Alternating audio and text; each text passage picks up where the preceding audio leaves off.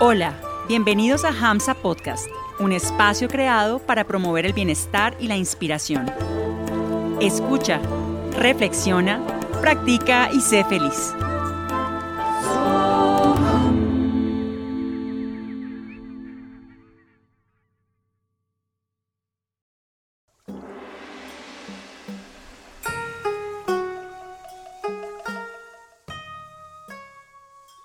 Hariom, feliz día para todos y para todas. Espero se encuentren muy bien. Hoy quiero compartirles una corta reflexión sobre el cuento que compartimos en el episodio anterior, titulado El mayor de los milagros. Quiero recordarles primero que es importante, antes de escuchar las reflexiones de los cuentos, que escuchen primero el cuento para que cuando lleguen a este episodio, la reflexión, tenga un poco más de sentido las, ideas que estamos compartiendo aquí con respecto a esa historia. Bueno, entonces una primera reflexión que podría decirse es la base para todas las otras ideas que queremos compartirles con respecto a este cuento. La encontramos en las palabras textuales de uno de los personajes en el cuento, que es el maestro Lin Chi, cuando le dice al discípulo, quien llega a él con una pregunta particular, él le dice, la mente siempre está deseando, la mente no es más que deseo. Entonces, los grandes maestros del yoga explican que debido a la constante fluctuación de pensamientos y de deseos que visitan la mente, a ella muchas veces se le dificulta primero estar presente, porque está constantemente viajando entre los pensamientos y las memorias del pasado, y las proyecciones, los planes para el futuro. Y dos, también se le dificulta estar satisfecha, porque los deseos que la agitan no siempre se satisfacen. Y cuando sí se satisfacen, ellos tienen esa particularidad de que se reproducen, se multiplican y cada vez la, mente quiere más y más y más. Nunca parece estar conforme con lo que hay, nunca está o generalmente no está satisfecha. Entonces vamos a, entender esto usando un ejemplo clásico eh, para entender un poco el mecanismo de la mente cuando aparece un pensamiento y un deseo. Y este es el ejemplo clásico del deseo por un helado. Entonces vamos a imaginar, yo les cuento que hoy estoy en este momento, por ejemplo, muy tranquila, disfrutando del verano, de un día caluroso, de mucho sol. Mi mente está tranquila y de repente llega un pensamiento a mi mente. El pensamiento es, qué rico sería comerme un helado de yogur en este día caluroso. Ese es el primer pensamiento que me llega e inmediatamente hay en mí un deseo. Y el deseo es, quiero comerme un helado ya. Entonces, ese deseo es como, como un impulso, como una necesidad instintiva que me lleva a actuar, a hacer todo lo que sea posible por conseguir lo que mi mente desea en ese momento, que es un helado. Entonces, lo que sucede aquí primero es que la mente, a partir de un pensamiento original que es quiero un helado, qué rico es un helado en este momento, empieza a pensar más y más. De ese pensamiento original surgen otros múltiples pensamientos, como por ejemplo recuerdos del pasado, de cuando estuve en la heladería y me comí el helado, de los sabores del helado. Eh, empiezo a pensar, por ejemplo, en, eh, en el precio del helado, en los otros sabores que existen, Em, en las personas con las que he ido a comerme ese helado.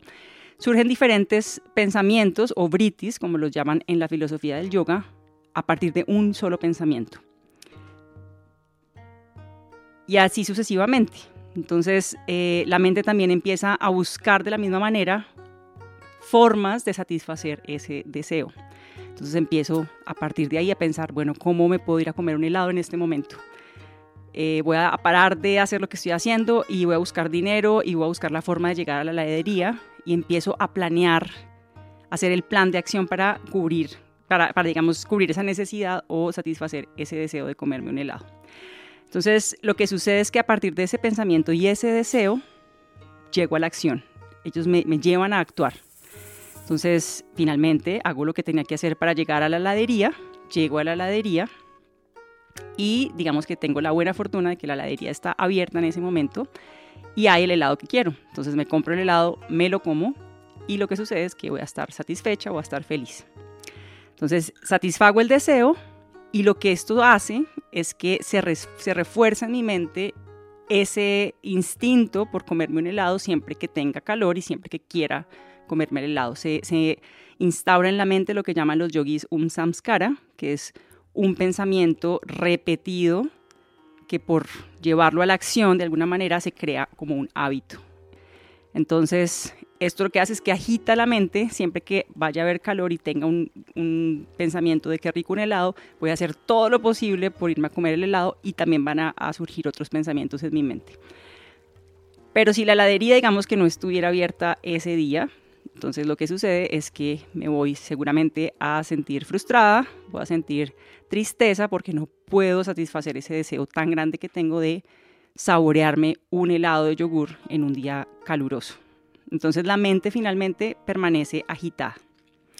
Entonces decíamos que cuando la mente está constantemente pensando y deseando algo, uno no logra estar en el momento presente, que lo acabo de explicar, y dos, no logra estar satisfecha.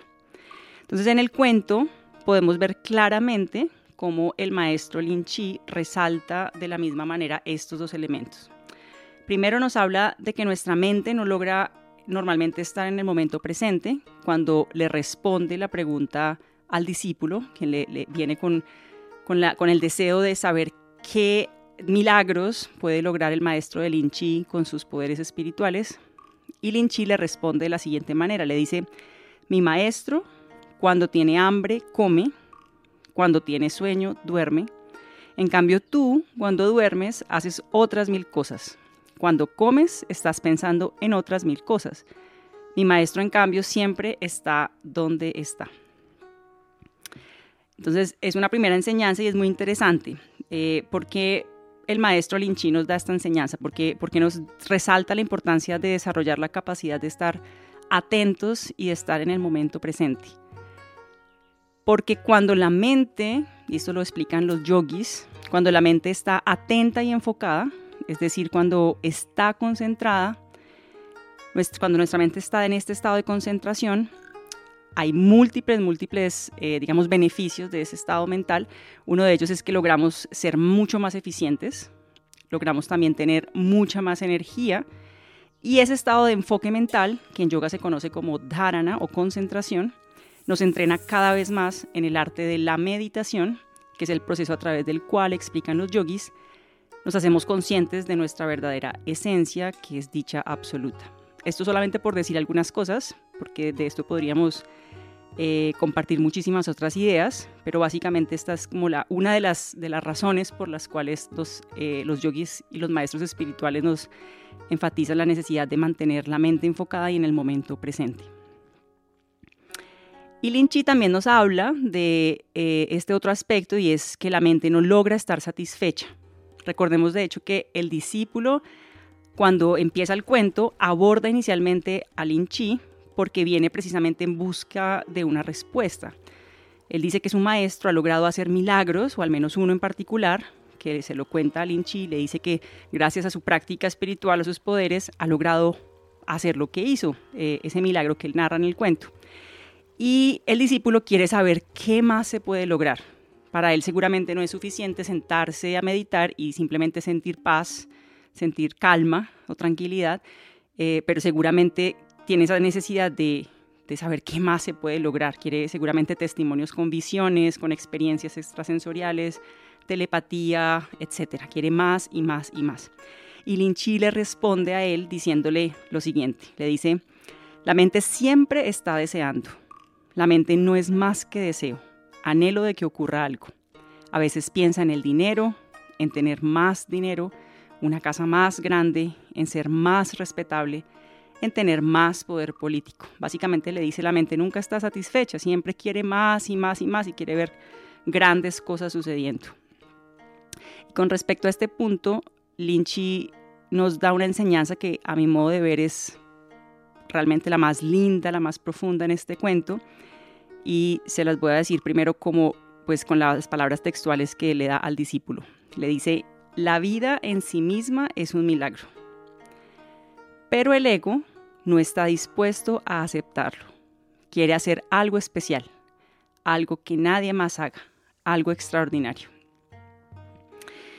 Y bueno, me parece una enseñanza preciosa porque si nos detenemos por un momento a reflexionar, podemos darnos cuenta de que muchas, muchas veces, en muchas ocasiones, la vida se nos pasa por delante y no logramos ver lo, hermoso que nos brinda, simplemente porque estamos constantemente esperando que pasen grandes cosas. Queremos siempre tener más, queremos eh, siempre que lleguen momentos llenos de magia, de felicidad, color de rosa, seguramente, grandes cosas.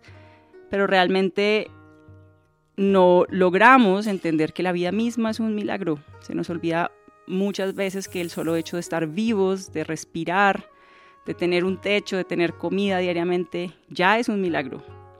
Ya es un maravilloso regalo el hecho solamente pues, de vivir, de estar vivos.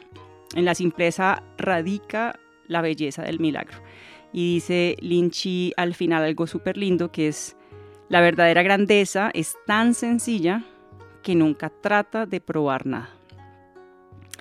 Los voy a dejar con esta idea simplemente para que la mastiquen y reflexionen un poco al respecto.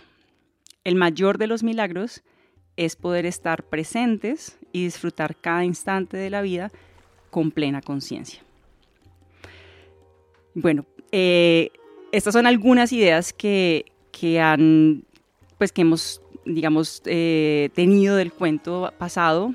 Como saben, lo que compartimos en estos episodios de reflexión son sencillamente ideas que a nosotros nos llegan a la cabeza y que hemos estado también de alguna manera masticando nosotros en nuestra vida diaria y queremos compartirlas con ustedes para que de alguna manera nutran esa reflexión personal que cada uno de ustedes tenga con respecto a la historia, esas historias pues como sabemos son muy profundas y hay mucha tela por cortar, para cortar, pero aquí les queremos simplemente dejar estas eh, reflexiones, digamos, principales que nos han llegado en estos días.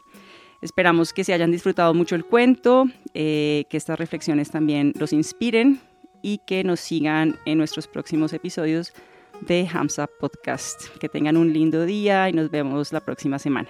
Ariom Tatsat.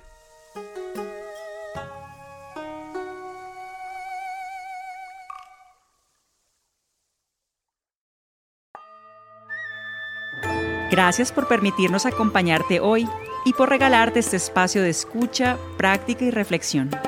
Síguenos en redes sociales. Que tu vida vibre siempre con mucha inspiración.